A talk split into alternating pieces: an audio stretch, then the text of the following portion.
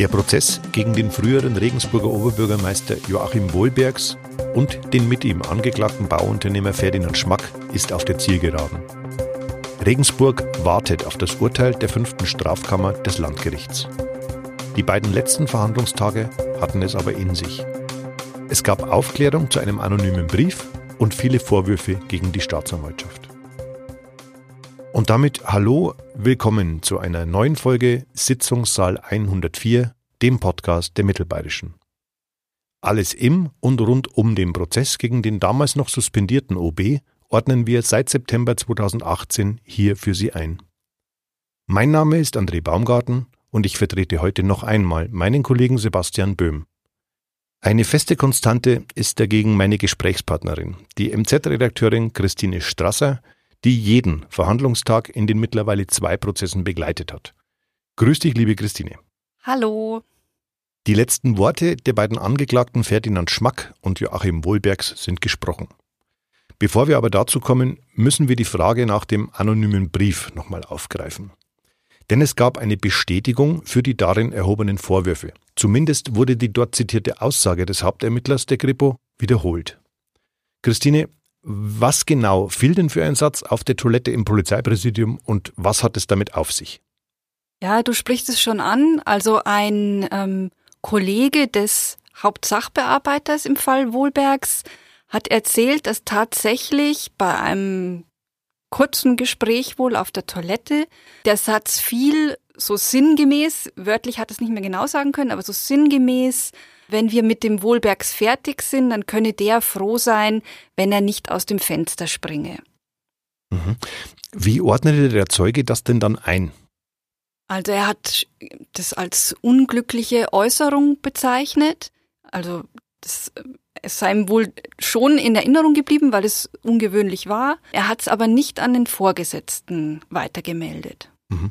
Was hat der Zeuge sonst noch zu den Umständen gesagt? Er hat gesagt, dass eigentlich die Ermittlungen im Fall Wohlbergs absolut geheim gehalten wurden, sodass äh, Kollegen eigentlich nicht genau wussten, was der Stand der Ermittlungen war und worum es überhaupt geht. Ich habe Joachim Wohlbergs äh, ja genau beobachtet, als der Polizeibeamte den Inhalt des Schreibens vor Gericht bestätigt hat. Da ist wirklich ein, ein kleines Lächeln in sein Gesicht gezuckt. Er hat sich nach hinten gelehnt im Stuhl und hat so als Selbstbestätigung genickt.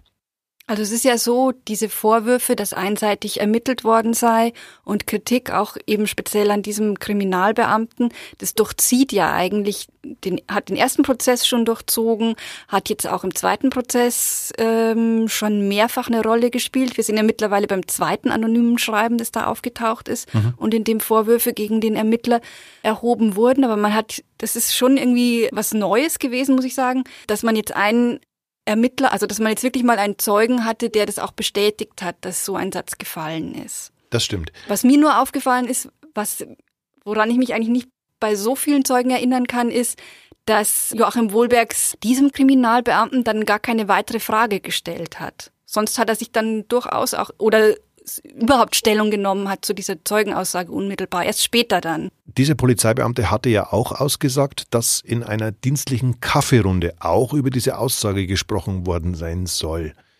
Ja, das kam dann später. Er hat gesagt, wenn er sich jetzt recht erinnere, dann ist es da mal ähm, aufgeploppt, so habe ich ihn verstanden. Ich bin nicht ganz schlau geworden. Ich fand es überhaupt mal interessant, dann zu erfahren, dass es Kaffeerunden bei der Kriminalpolizei gibt, die dann wohl Besprechungen sind, wo man ähm, eben aktuelle äh, Ermittlungen bespricht, wie da der Stand ist und so weiter. Und da sei wohl auch mal kurz über diese Aussage gesprochen worden, aber er hat dann auch nicht weiter dazu gesagt, dass das irgendwie jetzt äh, groß thematisiert, also umfangreicher thematisiert wurde oder ähm, es hat auch niemand Anlass gesehen, dann nochmal einen Vorgesetzten zu informieren. Das ist richtig. Denn als Zweite wurde vor der fünften Strafkammer im Landgericht ja der mittlerweile pensionierte Chef der Regensburger Kripo gehört. Konnte der die Aussagen auch bestätigen? Nein, er hat gesagt, ähm, ihm sei so, ihm gegenüber sei sowas nie geäußert worden. Jetzt auch nicht äh, in der Form, dass ein ähm, Kriminalbeamter ihm das weitergegeben hätte, dass so eine Aussage gefallen sein soll. Grundsätzlich hat er gesagt, es hätte sich ihm gegenüber nie jemand despektierlich in Bezug auf Wohlbergs oder die anderen Beschuldigten geäußert. Ich glaube, weil das auch Folgen gehabt hätte. Ja, das hat er ganz klar gemacht, weil wenn das der Fall gewesen wäre, dann wäre ähm, dieser Beamte umgehend von den Ermittlungen abgezogen worden. Da hat er für mich auch überhaupt keinen Zweifel an seinen Aussagen und auch an seiner Einstellung gelassen. Er hat auch äh, einen etwas miss, zunächst missverständlichen Satz über die Festnahme und seine Rolle als Einsatzleiter gesagt. Kannst du, die, kannst du uns das Ja, er hat gesagt, sagen? er habe die Ehre gehabt, ähm, Joachim Wohlbergs festzunehmen. Also für mich im Saal war klar, dass er das ironisch meint, dass, dass ihm das eigentlich mehr oder weniger zuwider war oder halt unangenehm, dass man da den Oberbürgermeister festnimmt, mit dem man ja, so wie er es beschrieben hat, auch schon ähm, viel, viel gemeinsam erlebt hat. Also er hat davon erzählt, dass Joachim Wohlbergs schon mal bei der Nachtstreife mitgefahren sei. Man habe eigentlich ein gutes Verhältnis gehabt. Joachim Wohlbergs habe sich für die Arbeit der Kriminalpolizei interessiert. Insofern ist sehr deutlich geworden, dass niemand jetzt froh gestimmt war, dass diese Ermittlungen begonnen haben. Er hat auch, ich finde, sehr deutlich beschrieben, wie man versucht hat, möglichst viele Kontrollmechanismen einzubauen, um sicherzugehen, dass da neutrale Ermittlungen stattfinden und auch, dass das abgeschirmt stattfindet, damit eben nicht irgendwelche Gerüchte entstehen können oder irgendetwas nach außen dringt, wie man sich sehr bemüht hat, du sprichst jetzt die Verhaftung an, das so zu gestalten, dass auch die Presse davon keinen Wind bekommt und also er hat gesagt, man hatte natürlich auch Sorge, dass äh, wie Joachim Wohlbergs darauf reagieren könnte, weil damit sozusagen sein Lebenswerk als OB, so hat er das genannt, genau. ja ähm, zerstört wird. Joachim Wohlbergs Anwalt Peter Witting sagte nach einer kurzen Pause, dass man das nicht weiterverfolgen wolle. Er hat um eine Pause gebeten, um mit Joachim Wohlbergs besprechen zu können, wie man denn nun weiter vorgehen will. Also es wäre ja denkbar gewesen, weitere Zeugen zu hören. Mhm. Wir beide hatten uns ja auch kurz unterhalten und sind eigentlich davon ausgegangen, dass jetzt der Antrag kommt, dass man eben den beschuldigten Ermittler dazu nochmal hört. Mhm. Das ist jetzt nicht der Fall. Ähm, Peter Witting hat es dann lange erklärt, dass man davon ausgeht, dass sich das nicht wirklich ähm, wird aufklären lassen und dass auch ein wenig die Kraft fehle, um das jetzt noch ähm, auszufechten. Deswegen hat er auf seinen Antrag im Plädoyer verwiesen, wo er ja unter anderem beantragt hat, eine Verfahrenseinstellung wegen Verstößen ähm, gegen die Grundsätze eines fairen Verfahrens. Und da würde er jetzt die neuen Erkenntnisse ein, auch eingeordnet wissen wollen. Aber also für mich bleibt schon so eine Leerstelle jetzt. Weiß nicht, wie es dir das geht. Das ist schon ein bisschen ungewöhnlich, oder? Ja, also ich, ich bin ja grundsätzlich immer, wie wahrscheinlich alle Journalisten, sehr skeptisch, wenn so anonyme Briefe kommen, weil es ist ja keine, im Grunde keine Quelle, auf die man sich stützen kann. Ja. Jetzt war es so, dass in diesem Brief erstmals Namen genannt waren, also man konnte Zeugen laden, deswegen sind ja auch diese beiden Kriminalbeamten da geladen worden, weil sie eben briefnamentlich genannt wurden. Und man hat einen, der auch bestätigt, ja, da ist so ein Satz gefallen, den man ja durchaus ähm, kritisch sehen kann. Lassen die Worte den Spielraum zu, wie das gemeint gewesen sein könnte?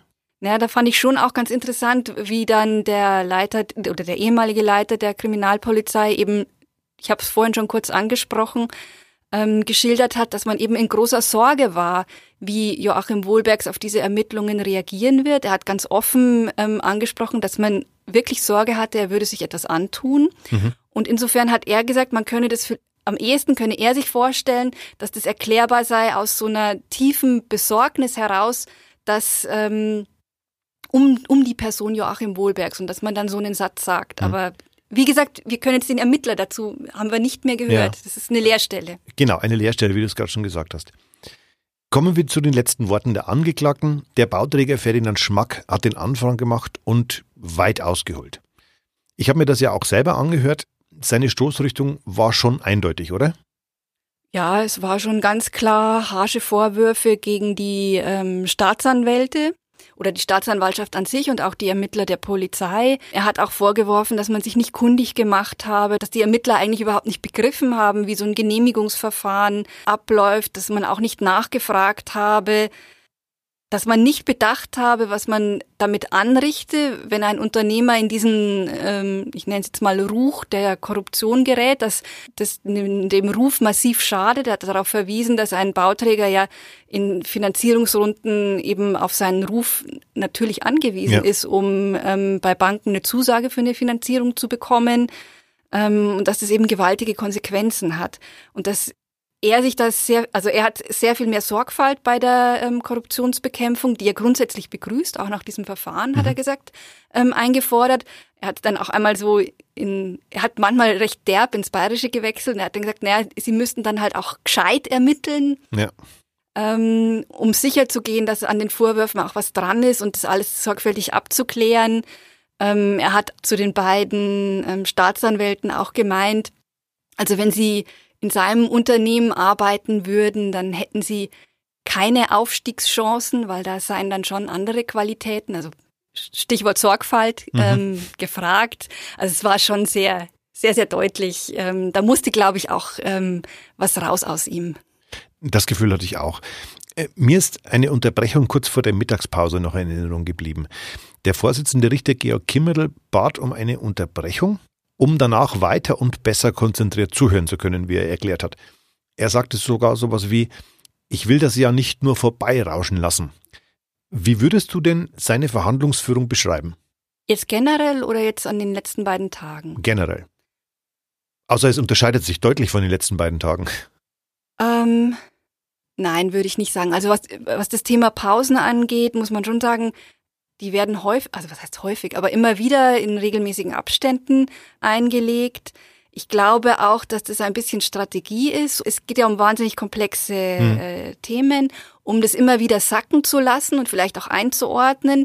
Eine Möglichkeit haben, sich auch mit den Kollegen im, in dem Richter in der Kammer zu besprechen, um auch nochmal abzufragen, ähm, wo müssen wir vielleicht nochmal nachhaken. Mhm um auch die Emotionen ein bisschen runterkommen zu lassen. Naja, und jetzt in den letzten Tagen hat es auch immer wieder eine Rolle gespielt ähm, im Hintergrund ähm, der ganzen Corona-Maßnahmen, dass er auch regelmäßig möchte, dass die, der Sitzungssaal gelüftet so. wird, also mhm. dahingehend. Naja, er sagt es immer wieder, dass es, dass es jetzt nicht darum geht, einen möglichst langen Verhandlungstag zu machen, um einfach rasch fertig zu werden, sondern ähm, ihm geht es schon darum, die Dinge auch zu ähm, verstehen und durchdenken zu können.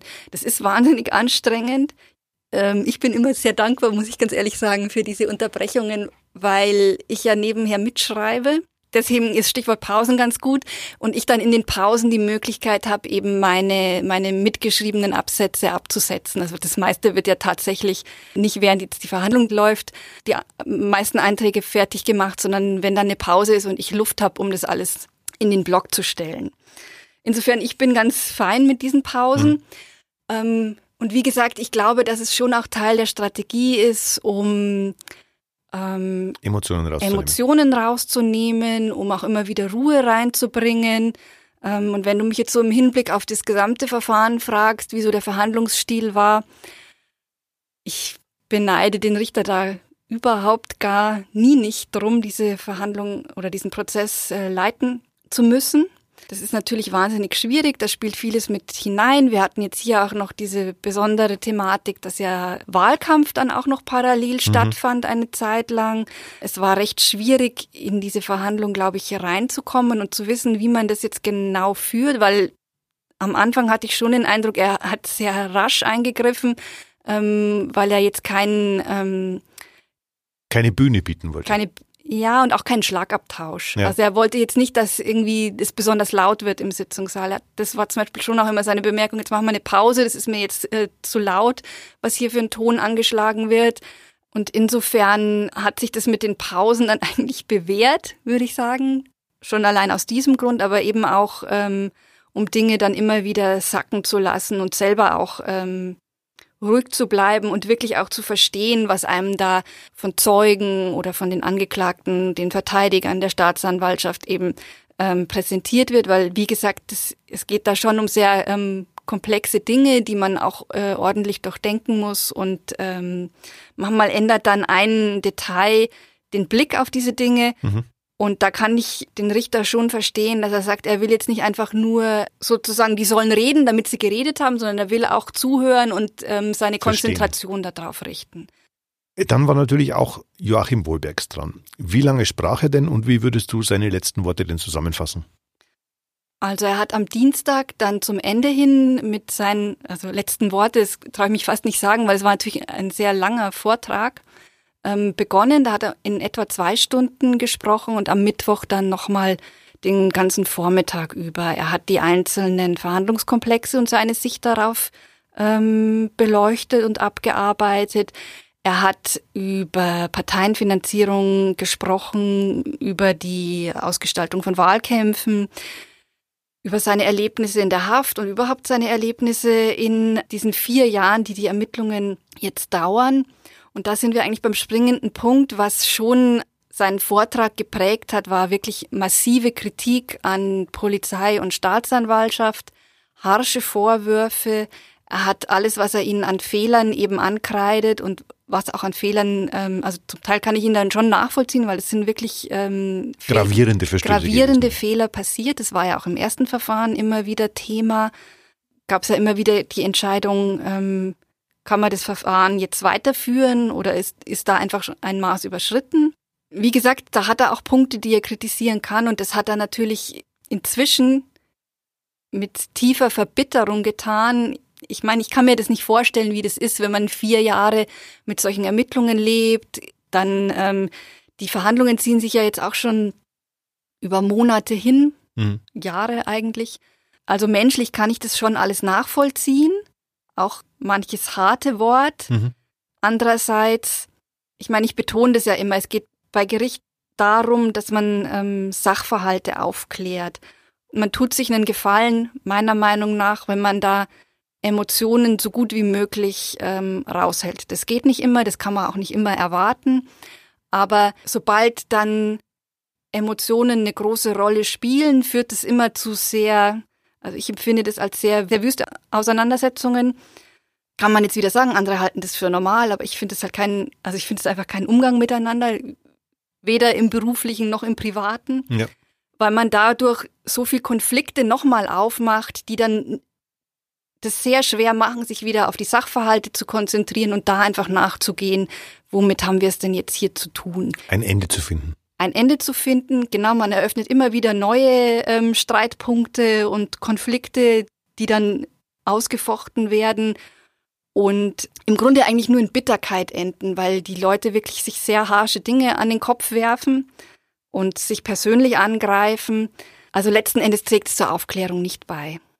Das stimmt. Christine, du hast ja auch den ersten Prozess und damit schon das zweite Mal ein letztes Wort des früheren Oberbürgermeisters von Regensburg gehört. Gab es da merkliche Unterschiede? Also es gab Passagen, die, ähm, ich will nicht sagen gleich waren, aber sehr ähnlich waren. Es ist äh, Stichwort ähm, Kritik an den Ermittlern, also die, diese Thematik, falsche Verschriftungen von abgehörten Telefonaten, die Kritik an der Verhaftung, das haben wir auch im ersten Verfahren schon gehört. Ich habe muss ich ganz ehrlich sagen, jetzt die letzten beiden Tage schon den Eindruck gehabt, es gibt schon so Momente, wo ähm, Joachim Wohlberg sehr am Ende mit seiner Kraft wirkt. Mhm. Also sehr erschöpft. Aber das ist jetzt nur so eine Außenwahrnehmung. Ja. Wobei er es auch mal gesagt hat. Lässt, ließ er auch den Schluss zu, dass man jetzt in Sachen äh, der Aussage des Hauptermittlers äh, von der Kriminalpolizei sozusagen nicht weiterverfolgen möchte. Ja. Wäre auch meine nächste Frage. Ist er noch so kämpferisch wie am Anfang oder scheint wirklich die Kraft zu Ende zu gehen? Also er ist schon noch kämpferisch. Er sagt schon noch, ich äh, habe mir hier nichts zu, also aus seiner Sicht nichts zu Schulden kommen lassen. Ich war nicht korrupt. Das gibt schon noch Momente, wo er da sehr kämpferisch ist, aber man hat so das Gefühl, es ist so mit aller Kraft, die er noch aufbringen kann. So wie Joachim Wollbergs warten nicht nur wir, sondern vermutlich ganz Regensburg auf eine Entscheidung. Am 17. Juni wird das Landgericht sein Urteil im zweiten Wohlbergsprozess verkünden. Was erwartet uns denn? Naja, ganz platt gesagt, ein Urteil. So wie du es jetzt formuliert hast, äh, klingt es so nach äh, Erlösung und jetzt klärt sich dann alles.